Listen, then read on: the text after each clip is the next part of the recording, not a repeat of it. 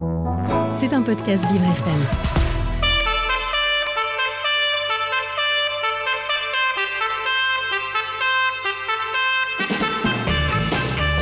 L'invité du 7-9, avec Dans le Noir, le restaurant qui bouscule l'essence. Noir, c'est noir Et les invités du 7-9 ce matin sont Joël Paris et Thibault Le Carpentier, une équipe handi-valide dans la Transat Jacques Vabre. Ils sont tous les deux au micro de Jason Jobert. Bonjour Dominique, et oui effectivement, bonjour Joël, bonjour Thibault, vous êtes en liaison téléphonique avec nous depuis Marseille. Est-ce que vous m'entendez bien? Tiens, bonjour Jason, merci de nous Bonjour. Jason, ouais. Avec plaisir. 5 sur 5. Alors Joël Paris, vous êtes fédérateur de rêves à, perte de vue, vous êtes euh, skipper euh, avec euh, un problème à l'œil, vous êtes défaillant visuel, et vous Thibaut, vous êtes un jeune skipper et vous faites association parce que vous avez un rêve, c'est la Transat Jacques Vabre, et l'aventure va débuter le 29 octobre prochain, n'est-ce pas? Exact, ouais, tout à fait. On va partir du Havre le 29 octobre prochain. Le but, c'est d'aller en Martinique. En fait, j'ai monté un projet qui s'appelle Rêve à perte de vue. Moi, je suis déficient visuel. En fait, je suis miro comme une chaufferette. C'est-à-dire que je vois pas, c'est-à-dire que je vois pas bien. Oui. Mais en fait, bah, et ça veut dire que je peux pas conduire. Mais euh, bah, j'ai eu beaucoup de chance. Je me suis euh, bien intégré. J'ai toujours travaillé. Bref, j'ai eu beaucoup de chance. Et cette chance que j'ai eue, je veux montrer que c'est possible malgré le handicap. En fait, c'est ça l'idée. Donc, casser le préjugé et utiliser un bateau comme un labo social en disant bah, ce qui se passe dans un bateau, c'est transférable à terre, en entreprise, partout. Voilà. Et donc, ben, on utilise la course au large, euh, qui est un vecteur de com euh, important et médiatiquement important pour dire que c'est possible. Voilà.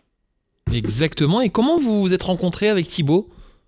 Euh, Thibaut, en fait, il, avait ce- le bateau que j'ai acheté. C'était le, le fils de- du propriétaire précédent. Euh, bah, tout de suite, j'ai accroché à ce garçon qui a, qui est une belle personne. On dit ça comme ça en rigolant, mais c'est vrai, c'est c'est un, c'est un chouette garçon. Et euh, on, on est complémentaires tous les deux. Donc bref, je me suis dit bah, c'était l'occasion rêvée de faire ça ensemble. Euh, lui, lui comme moi, lui, euh, moi comme lui. Donc c'était c'était intéressant et c'est intéressant et c'est- passionnant. Quoi. Alors vous allez nous expliquer tous les deux justement comment vous vous préparez pour, pour cette fameuse transat. Euh, la première question que je me pose pour vous, Joël, c'est euh, ce, ce problème de vue, vous l'avez depuis que vous êtes jeune euh, ou c'est arrivé plus adulte? Ouais, je suis, je suis né avec une cataracte. Vous êtes né avec. Mhm. Ouais, je suis né avec une cataracte, je vois, donc je vois rien de l'œil droit. Je vois bien, je vois à- pas, pas très bien de l'œil gauche, mais je vois suffisamment pour lire. Je- j'ai un peu de mal de loin. Mais n'empêche que euh, en bateau, euh, c'est possible. Et Alors oui. oui, je peux pas conduire, je pourrais pas être pilote de Formule 1, ça c'est sûr, ni de ni d'un mirage. Mais n'empêche que sur un bateau, c'est possible. Et encore une fois, l'idée que, que je, que je défends, c'est que le handicap, c'est pas moi en fait, c'est le regard qu'on porte sur moi. Mhm. Euh, que moi, j'y arrive, mais autrement, si vous voulez. Et Et donc, du sûr. coup, le- on utilise la course au large pour euh, justement euh, démontrer que c'est possible. Alors, alors comment vous êtes tombé amoureux de, de, de la mer, je dirais, et de, na- et de la navigation Enfant, j'imagine? Ouais, tout à fait. J'ai commencé quand j'avais 7 ans à faire du bateau dans un bassin à, à Grandville, où je voyais des gamins faire du, faire du bateau. Et au début, on voulait pas de moi parce que bah, j'étais miro. Euh, et puis, donc, il a fallu casser le- l'idée que c'était pas possible pour un malvoyant de faire du bateau. Puis on a, j'ai montré que c'était possible. Donc euh, voilà, mais, donc oui, c'est possible. Et c'est tout à fait possible. On a l'impression que le, le- le secteur sportif de, de la voile est un peu précurseur, ou en tout cas est, est, euh, beaucoup plus en avance que d'autres domaines sportifs sur l'inclusion. Je pense, mais après, euh, je, je suis pas le mieux placé pour ça. Mais oui, en tout cas, c'est sûr que j'ai eu des barrières comme partout. Euh, il y a des barrières comme partout, mais n'empêche que c'est possible de les lever. Et la mer, c'est un outil, un endroit incroyable euh, d'intégration de la différence. Il y a plein de beaux projets d'intégration du handicap avec la mer. Oui, ça c'est sûr. Quelles sont les grandes courses que vous avez euh, déjà faites, euh, Joël, ou est-ce que ce sera la première grande, grande course, la Transat Jacques Vabre Ça sera la première grande course. Alors comment vous vous fait- sentez? Euh, dans le stress et dans la joie, euh, en fait, parce qu'il y a plein de choses à faire. Il faut qu'on fiabilise le bateau. Et ça, euh, heureusement que Thibaut est là. Euh, et on est dans et puis on est dans la joie parce que c'est excitant, quoi. C'est euh, c'est évi- évidemment excitant. Il faut qu'on s'entraîne. Pour l'instant, donc on fiabilise le bateau pour l'améliorer techniquement. Une belle étape. Vous, Thibaut, qu'est-ce que vous apportez aux côtés de Joël? J'ai cru lire beaucoup de joie, de bonne humeur. Euh, comment le duo s'est constitué pour cet entraînement qui commence et qui vient de commencer? Eh ben, pendant 6 à 7 mois, hein, avant le, grand départ hein, depuis le Havre. Ouais, ouais, ouais, c'est ça. Alors effectivement, euh, j'essaye euh, d'apporter euh, de la joie et de la bonne humeur, mais, mais pas que quand même, parce que sinon ça ça permettrait pas de traverser l'Atlantique, même si c'est déjà beaucoup. Mhm.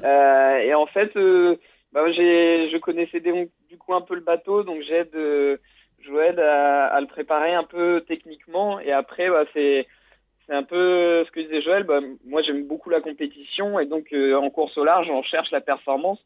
Et ce qui est intéressant avec ce projet, bah, c'est qu'on a chacun des manières différentes de naviguer parce qu'on a chacun euh, euh, nos spécificités. Et du coup, c'est intéressant de mélanger tout ça, bah, justement pour apporter euh, des choses différentes sur le bateau et essayer de toujours d'être dans la performance et, d'innover de par notre équipage qui est singulier mais qui nous permet d'aller plus loin.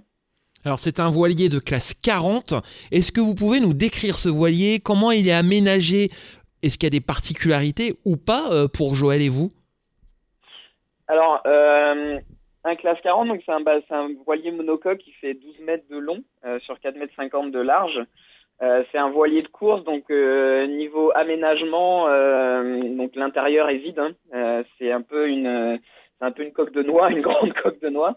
Et en fait, nous on réfléchit ensemble à bah, comment chacun navigue. Joël, il me demande, euh, bah voilà, est-ce que euh, cette chose-là, on pourrait la faire comme ça? Parce que moi j'avais l'habitude euh, sur mes anciens bateaux euh, de naviguer de cette manière pour que ce soit plus simple.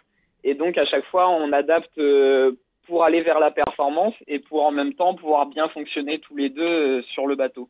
Après, en termes de confort, bah, c'est vrai que du coup c'est c'est spartiate. Hein. Le but c'est d'être le plus léger possible parce que plus on est léger et plus on va vite.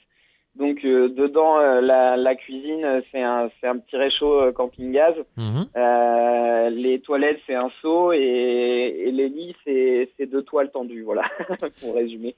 Euh, Joël, comment vous, vous allez vous répartir les tâches euh, avec Thibaut? Est-ce que l'un ou l'autre vous avez une spécialité euh, plus particulière pour faire en sorte bah, peut-être que vous gagnez cette compétition?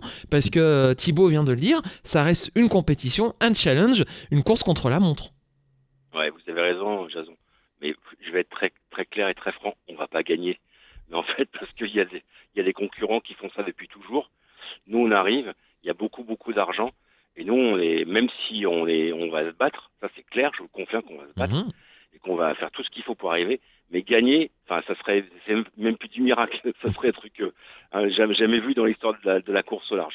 Donc ça, là-dessus, on est assez clair, assez lucide. Mais par contre, nous, ce qu'on veut, c'est partir et arriver, et arriver en performance et démontrer que c'est possible. Donc voilà. Donc c'est parti le travail, en fait, à, à bord d'un bateau. Le, le travail il serait réparti simplement, c'est qu'il y a un qui dort, l'autre qui bosse. En gros, donc c'est à peu près ça la Eh oui. répartition.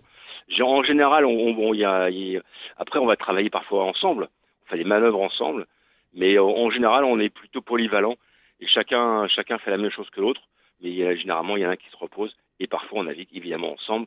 On fait des, les grosses manœuvres se font ensemble. Voilà. D'accord, je comprends mieux. Alors comment vous vous préparez là? Je crois que l'entraînement vient de, débuter du côté de Marseille, n'est-ce pas? Ouais, alors on est, on a, on doit fi- fiabiliser encore un peu le bateau pendant 15 jours. Et l'entraînement va commencer réellement d'ici 15 jours. Et donc là, on est, moi, je suis toutes les après-midi sur le bateau avec des amis pour, euh, pour travailler sur le bateau. Et le matin, je travaille à la maison bah, pour appeler les partenaires, les sponsors, et euh, etc., etc. Et puis aussi un peu, et même pas mal d'entretien physique parce que c'est, bah, c'est exigeant, quoi. Eh oui. C'est important, euh, on, on parle effectivement de, de l'association, un rêve à portée de vue. Derrière, il À doit, perte de vue. à perte de Je vue, la- pardon, Ouais, je vous coupe la parole. Et, euh, non, vous avez raison. Association rêve à perte de vue. Et à côté, il doit y avoir des sponsors parce que euh, ça coûte cher. Et puis, euh, bah forcément, il faut aussi que le bateau soit en bon état puisqu'il y a quand même la traversée de l'Atlantique.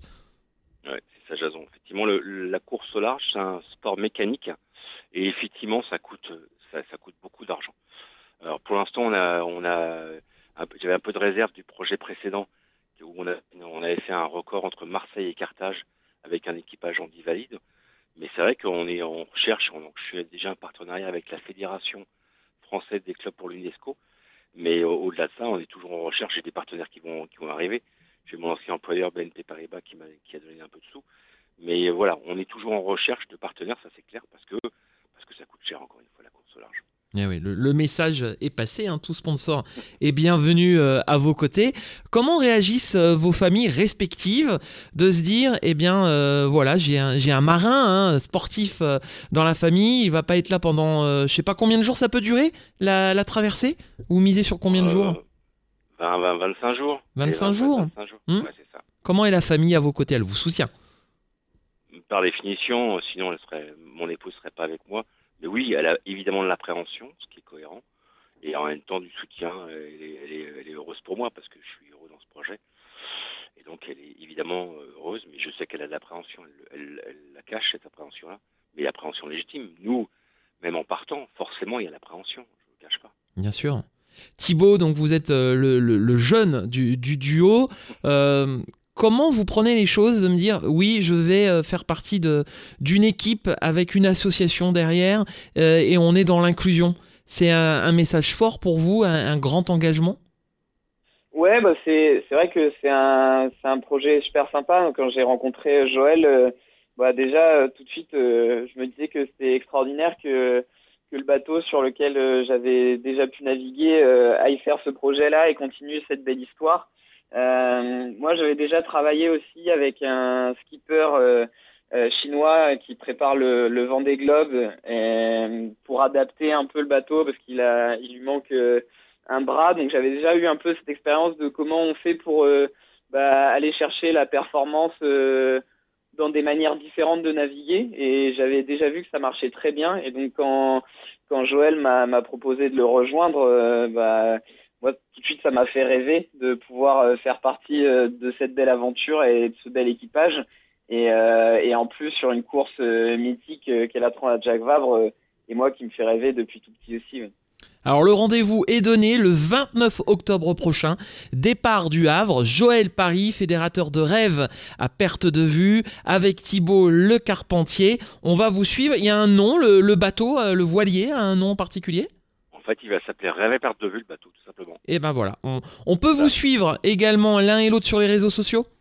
Ouais, on a une page Facebook qui s'appelle Rêve à perte de vue, simplement. Il y a une page à mon nom dans le LinkedIn. Mais effectivement, le plus simple, si vous voulez venir nous voir ou nous soutenir, c'est de regarder sur euh, Rêve à perte de vue, sur le site donc euh, Facebook et Messenger. Et ben le, En le- tout cas, hein, on a besoin de vous et merci encore euh, Jason pour cette cette discussion parce que grâce à vous, on, on peut pas aller tout seul. On, on pourra jamais y arriver tout seul. eh ben c'est c'est normal. C'était un podcast Vivre FM. Si vous avez apprécié ce programme, n'hésitez pas à vous abonner.